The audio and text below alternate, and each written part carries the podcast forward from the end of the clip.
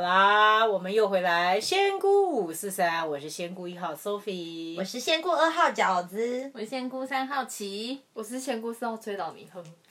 崔老尼又来客串了，崔老尼要客串，我们就要来延续一下我们上一集的主题哦。我们上一集讲拜月老庙，结果不知道讲到哪里去。然后我们其实有一个蛮关键的话题，琪琪提出来了，他说，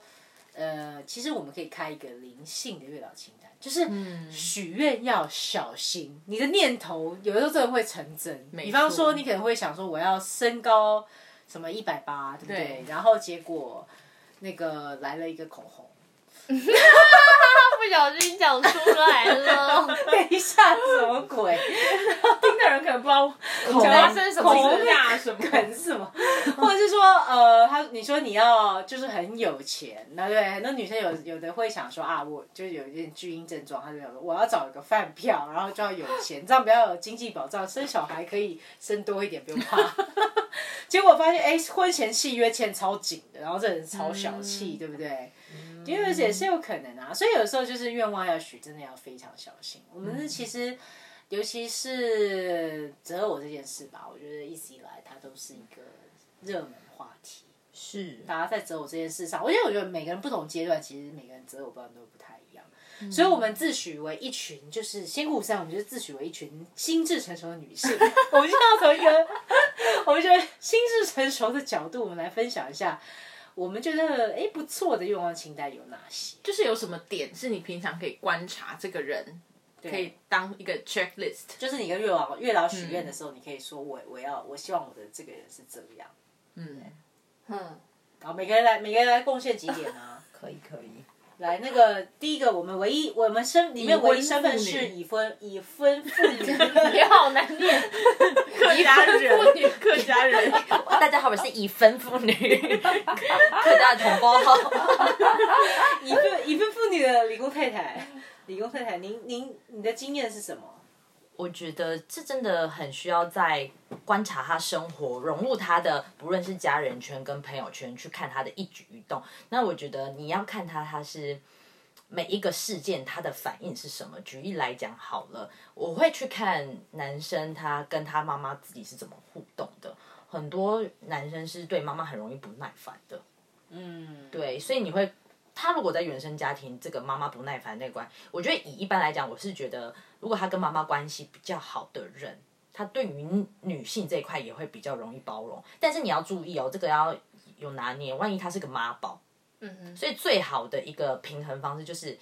他会去倾听他妈妈，他知道妈妈在管一个呃，在支撑一个家里的辛苦，他可以比如说在家事啊，他觉得妈妈这一块他都会可以去分担，可以分担这件事。但同时妈妈在碎念的时候，他可以知道哦，妈妈怎么样去安抚他，但是保有自己的主见，不让自己成为妈宝。所以你就要看他动态的观察他，我觉得这一点很重要。哇，对哦，哇，这个这个感觉是已经交往后才有办法观察。真的，或者是要深入他们家庭生活了。对，你真的是要观察，所以你是喜欢就是实习派，你要先实习。我是实，我是实习在 probation 三个月试用，因为他实习了十年啊。对，我实习了十年，对，实习有点久。我的青春啊，高年级实习生。活包活包毕不了业，对，活包有点毕不了业，哦，好，只好才要交差了事。没有没有啦，有啦，你有毕业。搞不好搞不好你三个月，如果你要去他家，他愿意把你介绍，我觉得都可以去观察，这个蛮好的。哦，那他是第二天把你带回家，会不会呀？想说什么鬼？反正他都邀你就去看看。这个我是看到一个点，嗯，跟家人的关系，嗯，跟朋友的关系，我觉得也可以观察，哎。嗯，对，有些人在朋友圈就比较 dominant，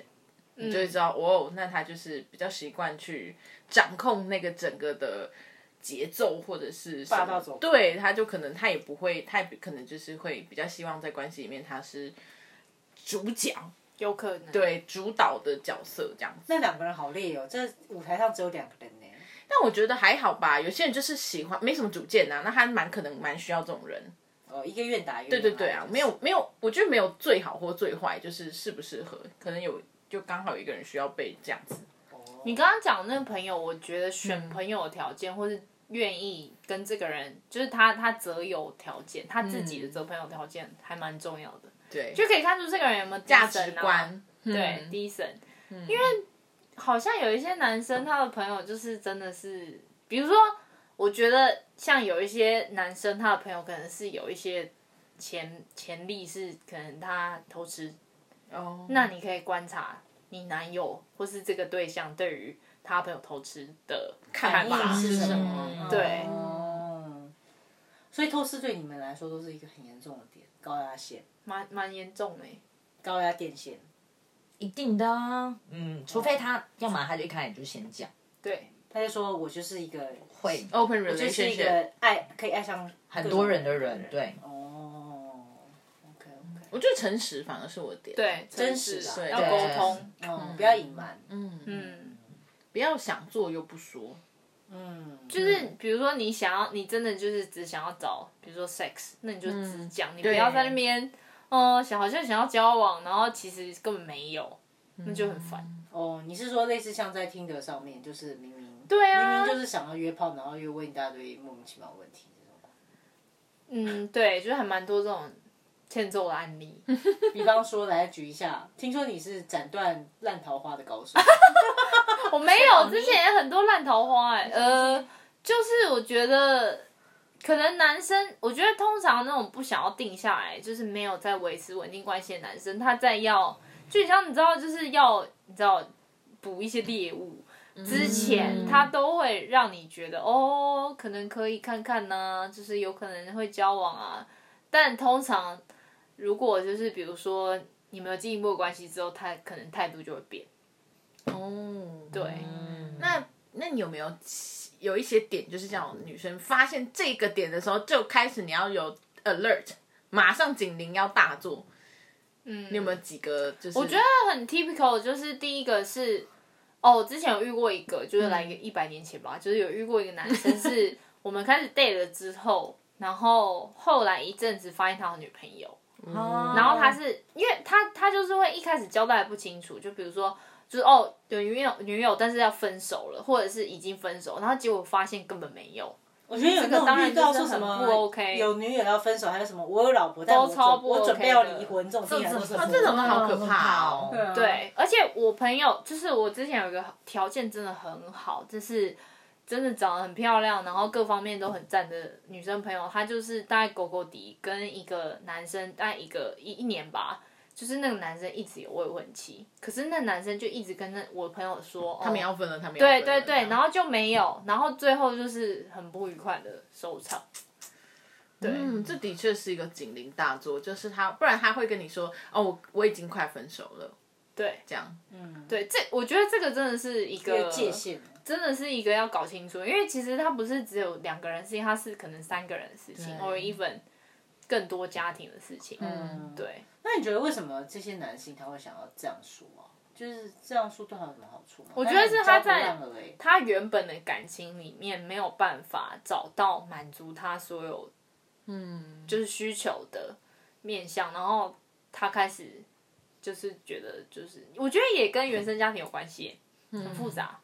嗯，但我我会这么觉得，我会觉得一个在感情里面好像要寻找另外一个人来补足自己的那一种状态，其实都很容易蛮容易失望的啦。嗯我自己的感觉是最舒服的这种状态啊，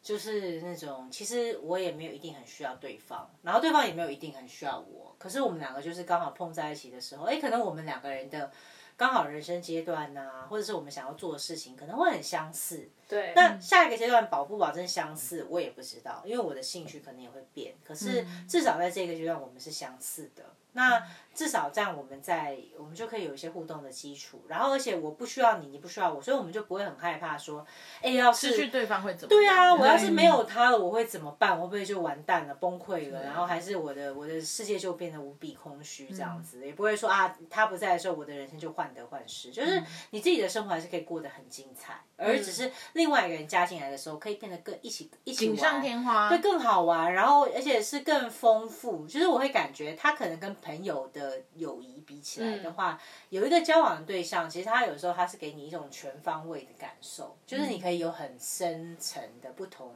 感官的感受，然后他是心理层面的、生理层面的、情感层面的，然后社会层面都有。就他可以给你很多方面的支持，对，对啊，所以就这种交往间确实是蛮好玩的。可是要是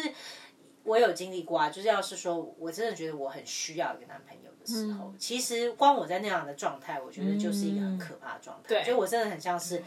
我很像吸血鬼，就是你知道，就是 就是吸金大法这种。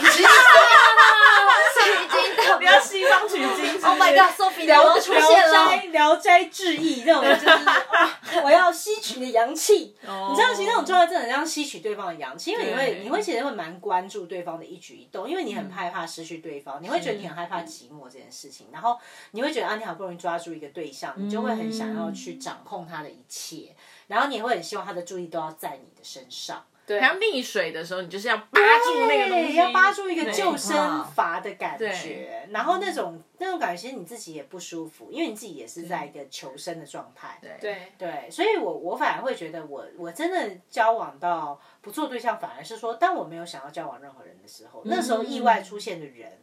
反而是我觉得哦，都是最舒服的，因为我没有预设任何的条件，嗯我也没有预设说啊，我是不是要我缺了什么，然后要另外给人来补，对不对？对，不管那个缺的东西是什么，对啊。嗯，我觉得蛮认同，就是你把自己的，比如说状态活得更好的时候，甚至不是靠别人身上拿爱来填补自己，而是自己有多到爱满溢出来，你会更吸引这样子的人来，你可以把你的爱也分给他的那种，对才会互相刚刚讲的锦上添花这样。嗯蛮同意。我蛮想分享，就是因为我觉得，嗯、这个会不会被攻击？就是 又要说、呃又要说什么？又要说我什么？觉得通常通常就是在东方的文化里面，很多时候会大家会觉得男生应该要疼女朋友，哦，可是其实，嗯，比方说要接送啊，对，然后拿包然后拍照什么的，拿包包是我蛮没有办法理解的点。对，就是还有就是说，就是要疼你，嗯，可是其实我会觉得，其实很，呃，就我自己以前啦，我自己以前也会觉得，就是心里有一些需求，或者说情感上非常依赖我之前的男朋友，就会觉得说，哦，什么事情发生了，他应该要第一时间来安慰我，什么什么，就有点像婴儿。嗯可是其实没有任何人，甚至你自己都不理解你自己。嗯，就是比如说你的心理咨询师，他也没有办法，他也没有办法完全了解你，嗯那更何况是你的男友或是你的伴侣。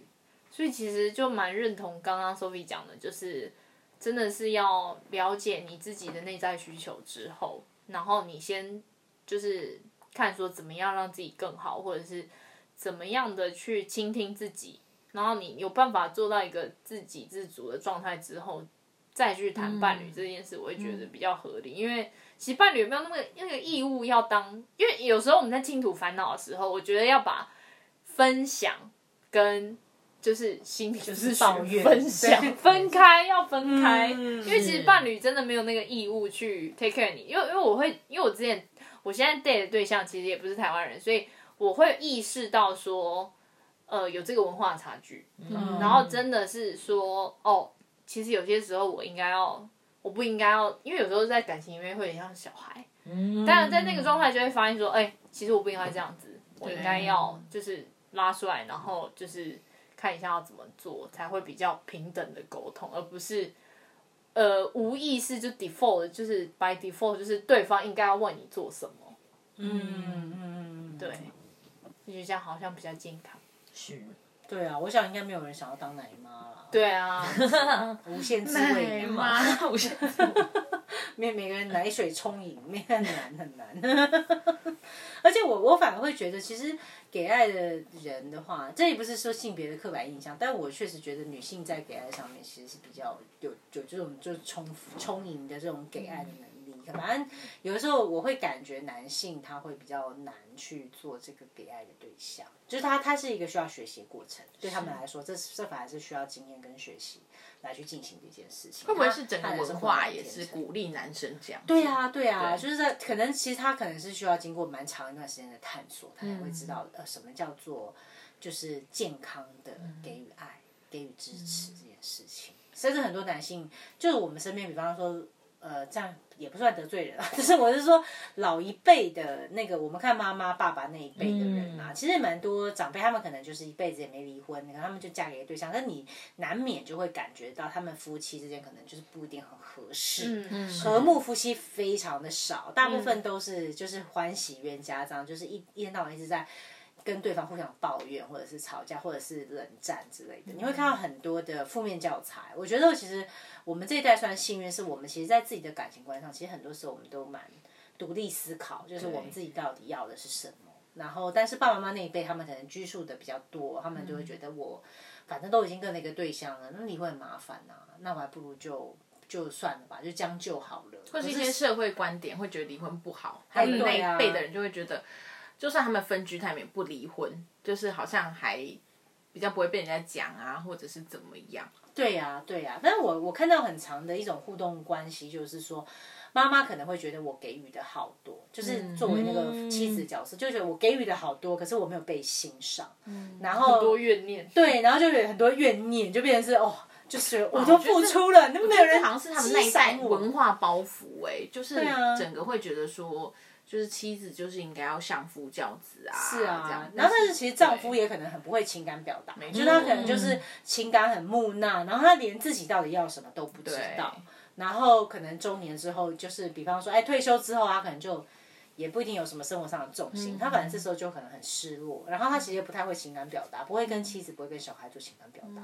所以就变成是一个互动方面很。很奇怪的一种动态啦，当然也不是每个人家庭都这样子，可是我就看到真的蛮多上一辈可能就是这种将就将就的心态，就是将就将就变成这个样子。而且会影响到下一代下一代的小孩，就是对啊，而且他们，我相信他们有些人一定都有有拜过月老庙啊，然后就有些拜来，就是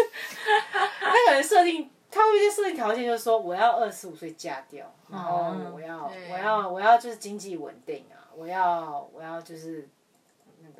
就是可以跟我一起生活的。我我觉得其实女生蛮容易会觉得三十岁以前要结婚。我不知道大家有没有这个感觉，就是你大概在三十岁那一年，会有很多同学结婚，嗯，就是会哦三十岁前几年会突然有一群人结婚这样子。嗯，恐慌真的有婚潮对，然后很多女生就觉得说，哇，我要三十岁了哎，然后还怎么样？就是把它当做一个前提这样子。嗯，对我今天刚好看到一个呃文章，他就写说，呃，没有刚好要结婚的年龄，只有刚好要结婚的人。嗯，对，所以我就觉得我也蛮认同这个。然后刚刚讲到巨婴这件事情嘛，我就觉得其实我就我还蛮爱观察身边的人嘛。然后我之前就有看到一个很有趣的观点，他就是说，其实你不是要观察巨婴，你是要观察那些母亲是谁。嗯，就是很多女生也会怨说啊，她交往的对象怎么都是巨婴啊，怎么都是这种妈宝啊什么的。但是你有没有发现自己是你先一脚踏入了那个母亲的角色，嗯所以她也这样子回应你。嗯，对，一个愿打一个愿挨，对，就有点像我们刚刚讲，我们上一辈就很常是这样子，妈妈们总是在我们的家庭里很长，上一辈就是那种。就是撑住天的感觉，撑住家，咬其实住牙。对大家会觉得，其实好像妈妈在家里反而是那个比较撑住家的那个感觉，爸爸有一点点游离，就是好像只是负责养家，对，嗯，他只是提供一个经济支柱，这样，他并不是在家里变成一个情感的支柱。对，对，这个情感支柱，我觉得真的是很需要，嗯，很需要进步的。对，嗯，就是他们会觉得好像。就是很多的关系，其实其实所有的关系都是需要经营也才会有的嘛。很多人都会误以为说，我们一旦有这个关系，我们就有这个关系。嗯，但其实关系是要需要对对对，是需要经营的。对对，所以人家就很多人会觉得说，好像我们结婚了，我就不用再继续努力在这个关系里面。嗯，真的，我觉得这是一个很重要的点呢，因为嗯我觉得可能上个世代就会觉得哦。男性的角色就是要养家，对，人体赚钱 ATM 工作好。可是那这样子的情况是，难道你不需要为这个家提供一些情情感的支持吗？对难道你不需要就是知道你的小孩？你好像有赚钱就已经完成你的任务了。任务了。对，其实没有，因为其实我们这个 generation 作为小孩，我们也会感受到，就是比如说被冷落，对，就为什么都是好像妈妈在 take care 这个情感的情感部分。情感的部分，但是爸爸就哦工作工作工作，然后其实我们两个个体都不互相理解，是，对。对，就也会很多女生就会说，哎，比如说，哎，男朋友追到我之后就变了一个人，哦，对他可能就会觉得，哎，我们就确定关系啦，那我不需要再。因为他的目标可能只是为了要确定一段关系，对好像说大家会有一点点珍惜你或尊重你。误会确定关系的意思。嗯，嗯，我觉得这是一个蛮大，大家都蛮容易卡关的课题，这样子。嗯嗯，对啊，而且其实婚姻这件事情，本来我我的观念是觉得婚姻本来就不是一个人类可能适合的制度。那两个人要怎么样在，比如说这个五年、下个五年，然后再下个，比如说十年、二十年，都一样保持对于人生的一些追求，有有一些 alignment，这是其实很难的事情。那当然就需要透过沟通。可是如果我们的比如说有一些，比如说上个 generation 的影响，就是觉得哦不需要，我不需要做任何沟通的努力，那其实关系就会很难一直保持。对。所以你们有没有觉得有哪些特质是就是有点像潜力股？因为他可能在你跟他交往的时候二三十岁，他并不可能有什么很好的事业呀、或者是怎么样。但有什么男生的特质，或者是大家找伴侣的特质，是你觉得他如果有这个特质，那你们就觉得可以长期嗯发展？我自己会觉得倾倾听的特质很重要。嗯，当然，这不是为了找另外一个心理咨询师啊，但是说，因为会倾听的人，其实他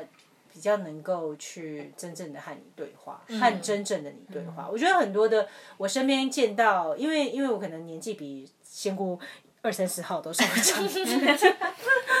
代表四十岁左右的女性说话。我觉得就是说我身边看到一些感情案例，我会发现到说很多都是稳定步入家庭啊，然后实际上要是有什么不开心的案例，往往都是某一方觉得对方没有在认识真正的自己。然后在这种状况其实就很容易危险，就是两边关系就会很不稳定，因为出轨啊什么都很正常。就是他因为因为你得不到认识真正自己的机会嘛，是那所以我觉得其中有一个很关键的就是倾听。其实你愿意倾听另外一边，你就有机会可以去认识真正的他。理不理解是一回事，但我觉得。我也要 echo 这个，你也要很会表达。嗯，对，哦如果一方是很愿意倾听，但另外一方就是拒绝沟通，这样也好可怕哦。就是他就是不表达，他觉得你就像，我觉得有一些呃，像我我们刚刚讲有一些巨婴特质，这也是其中一个。他就是他不想讲，他又想要你知道。对，这哦，对，这个好可累怕。哦但是我你要一直问对，然后很像那种 trouble two 哎那对种麻烦两岁。对我常常嗯我自己我自己有一个有给他一个就是下一个标题啦，我就说这种很像每天都在过元宵节，就你要猜灯谜，你每天都在猜灯谜，就比手画脚。你今天一开门就他脸他脸很臭，他脸很臭，你就会心里就想说，我靠，今天又是哪个 发生什么地雷对，然后你就要开始，哎，你怎么啦？就是好像你知道才艺于亲这样子，对，所以我就觉得这有一点就是这这也是巨巨婴特质，就是他哦又不沟通真的不太他又想要你要理解他，对。对。你不理解他，他又不开心。对。哦，对，就是哎，很多人就会说他们分手的原因就是其中有一方说你都不了解我，哦，嗯嗯，对，这是蛮一个蛮恐怖的一个，就是好像盖棺论定，你就是不了解我这样，嗯对，然后就觉得嗯，那这样我蛮想要推荐一本书，叫《心态制胜》，它就在讲人的心心态有两种，一个叫那个成长型心态，一个叫定型心态。哦所以其实他们也在有一章节，他也在讲在亲密关系这一块。所以就像讲，你应该就要懂我什么的，这就是在属于定型心态这边。所以成长型思维他会觉得说。诶，那我们也许再可以多做什么，一起去面对各种考验。所以我觉得，如果在试做的那个方面吗？我觉得在尤其在亲密关系，比如说呃探索性的这一块领域，然后他他也不是说哦我们应该就要达到什么样什么样，而是他可以跟着你一起你去探索这个世界，我会觉得很有趣。嗯，对，交往十年的人妻，请问你就是有一直保持在跟对方探索状态？当然了，以前是那个 不要踩毛标。对啊，就以前可能是亲个嘴，哦哟就会有反应的时候。然后现在就已经越来越有没有什么，然后你可能哎就会要角色扮演啊，或什么工具吗去建筑工具。但是我觉得有一个心态蛮好，就会觉得说。无论怎么样，就是我们不会觉得什么样都是理所当然，然后对方应该要怎么样，而是在这个过程中，我们都会保持沟通。然后，哎，我们觉得我们什么都不会，那我们就去学嘛。对，健康哦。对，我觉得持正面面对问题蛮重要的。嗯，对，所以而且我觉得去旅行一个长途旅行也是一个测试关系蛮好的一个地方，哦对，去二十天之类的，三十天那个真的那个完全展现人。五天那个真的还好，你要去一个二三十天，会有很多状况产生的时候，就是测试他的定型心态跟成长型心态很、很重要的一个试炼。他遇到挫折的时候，他怎么回应这件事情？对，而且突然那个行程乱掉，哇，他马上跟你哦 keep pre 哦，你知道他真实面是什么，或者什么，嗯对，我之前有看到一个不知道网络大家分享的文章，她就写到她跟她男朋友去澎湖玩，结果她男朋友就是不知道为什么，就是什么的东西都不让她自己吃。就是她男朋友是那种可能很小气，对金钱很没有安全感，什么花枝丸三颗要两个人一起吃，然后她那个女生后来再去买一串，就被她男生男朋友骂这样，然后我心里就想说，哇天哪，这种我真的也不行哎、就是我觉得你你你可以有你自己开心的方法，但你也要尊重我开心的方法。嗯。就像其实我跟仙姑二号，我们两个就是一个大胃王，我们常常就是去吃饭，就是点的像年夜饭这样子，两个人哦。但是，对，我们就两个人去吃，点了可能围炉的大家以为我们的围炉这样子，对。但是我觉得就是当如果对另外一半会抑制我们这件事情，我们就会觉得很不爽快，对啊，对，就觉得活得好好捆绑、憋屈哦。对啊，嗯，嗯，没错，对，有些男生的确会讲说什么你吃那么多，或者说你穿这样，哦你屁讲这种话的人哦。对，就会觉得他好像要控制你，他希望他好像不是真的喜欢你这个人，他只是希望你去符合他的条件想想象这样子，有一点这样子。哦，嗯天哪！我总觉得其实跟月老可能列一个地雷清单会比较快，以下地雷不要碰。哦，那蛮多的 欸。哎、可是，在讲地雷清单之前，我很想要分享，嗯，我就是我男友的朋友，他是英国人，然后最近交了一个马来西亚女友，然后他就说，那个马来西亚的呃马来西亚的女生很强，他就是直接说，哦，我的那个原则就是六六六，然后什么六六六 六六是什么啦？好，那我讲了，我这个有点歪，反正他就说，呃，第一个就是 six inches，就是哦，OK，六六寸六寸，对六寸，然后第二个六寸。是是二点五是六的是吗？赶快理工太太算一对，要下。概乘一下，乘一下，然后 six feet 就是身高身高。对身高，然后 six digits of income。哦，那是？美金吗？马币啊，美金，美金吧我要在马币那个求太少证一下，可是我觉得很很 realistic 哎，你不觉得吗？哦，但我觉得这样其实就是跟很多人跟月老许愿一样啊，就是其实这种愿望还蛮常被呼唤出去的，可是实际上就是还要看人，有的时候会不会就是因为你反而许这些愿望，你的视野反而变狭窄，嗯，就因为你只想要许，就是你好像取一个存折，还是你是取一个？对你好像就是要一个人体 ATM 而已。对对对，对或者取一个胡萝卜回家，取葫芦 是是 inches 的节部分节瓜。结呃果我个人觉得 six inches 还是蛮重要的。锦上添花嘛。哎，这不算，这不算，这算基本需求。基本基对本需求，嗯怎么办？自己会不会那个受到很多人的那个？呃，哎，没有没有比较意思，没有比较没有伤害。没有没有没有没有没有。好了，我们今天要要来抽一下，我觉得比较腹黑的卡，要来一下爱无能。好 好好好，来来来，今天讲这个就是，对我来看一下爱无能给我们什么样的启示。好，小鱼的爱无能卡，每每日一句负能量。你笑什么？哎呦，拍谁？好，啊，来来来，仙姑仙姑三号，你刚刚扑哧笑出来。我说要跟着苍蝇走，只会带你进厕所。OK，好哦。呵呵，意思是不要跟苍蝇，烂桃花斩断，烂桃花斩断，不要急。我的是哭吧，反正也不会有人安慰你。学会和自己相处，禁止讨拍喂食。但我觉得蛮对的、就像我们主刚刚讲，就是两个人其实是独立的个体，只是刚好一起相爱这样子。真的，真的，我们还是要为自己的眼泪负责。嗯，嗯，而我的话是，你撑一下，我打完这场就过去，然后被面试。什么？有时候我会掉入情绪黑洞，希望是一个长得好看的人接住我。哦，蛮重要的。刚刚表达哦 Six inches，谢谢。OK，好，我抽到你只是其中一个聊天室，还不是置顶。哇，早点洗洗睡，美貌比讯息还重要。应该就说 focus 在自己自己 focus 在自己，先把自己置顶自己好了。啊，哎、我觉得是不是月老在帮我们抽牌啊？每个都在告诉我们说，你先把自己够厚厚不厚？好啦，不要不要那边想东想西的，真的不要不要等另外一个人来接你，哎，没错，很符合哎、我想要加码分享哎、虽然我们时间差不多，没关系，我们可以第三集。就是就是呃，我知道很多人会设定一些，就是比如说对方的。比如说像刚刚讲的收入目标啊，或者是什么，希望他是什么富二代啊什么的，然后爸妈爸妈不在，爸妈不在啊，没有兄弟姐妹啊，然后自己创业啊，钱都是自己的之类的啦。但是我觉得，对于这些要求，到底是需求还是？应该说，你两个东西，一个是你真的需要的东西，然后但是大家好像变成把那个需要的东西变成附加价值，好像有点颠倒过来，然后把呃人很好啊这种东西变成附加价值，应该对我们来讲，我们为什么会设这个身心灵要求，就是觉得他应该是这个才是重点，然后他有没有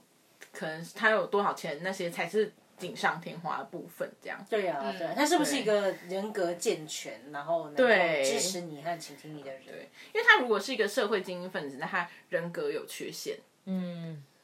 现在很多。到底如何？雅斯伯格症，没错没错，而且还有很多是哑铃床，你看不太，就还没有确诊。对对，嗯，推荐大家可以 Google 一个一系列文章，叫做《暗黑三芒星》。我觉得这个分析师讲的文章很好，大家自己去 Google 好了。他就是有讲到，就是有三种人格特质，他们通常是社会精英，但是他们就是我们所谓的渣男特质。哦，对，但这些人在社会上通常就是社会精英这样，因为他们三芒星是哪一个芒？芒芒草的芒，哦，嗯对，哦，就是是不是就是有些渣男就比较容易成功？我觉得因为有的时候渣男很 focus 啊，因为他要的东西很单纯啊，然后他就是烈烈烈焰，就是也不叫烈焰，应该是说目标他就是很目标导向，然后他就是自己爽到就好，他也不太不太连接别人的感情。而且其实有一个双面刃的事情，就是他当一个人可以把他自己弄得这么好，顾得这么好，比如他花很多事情在，他花很多时间跟精力在自己身上嘛，那他能够分给你的东西一定少啊。嗯，对，那因为他非常 focus 在他自己要的东西上面。这个真的是哎，就是我真的觉得你投资什么时间在哪个事情上面，他就会给你某种程度的回报，关系啊、家庭啊、工作啊、你自己啊，任何事情。好的，好了，这一集仙姑警示鱼，郑世文。唔汤唔汤，渣男唔汤。后来后来后来，好啦，今天就先到这样子，拜拜拜拜。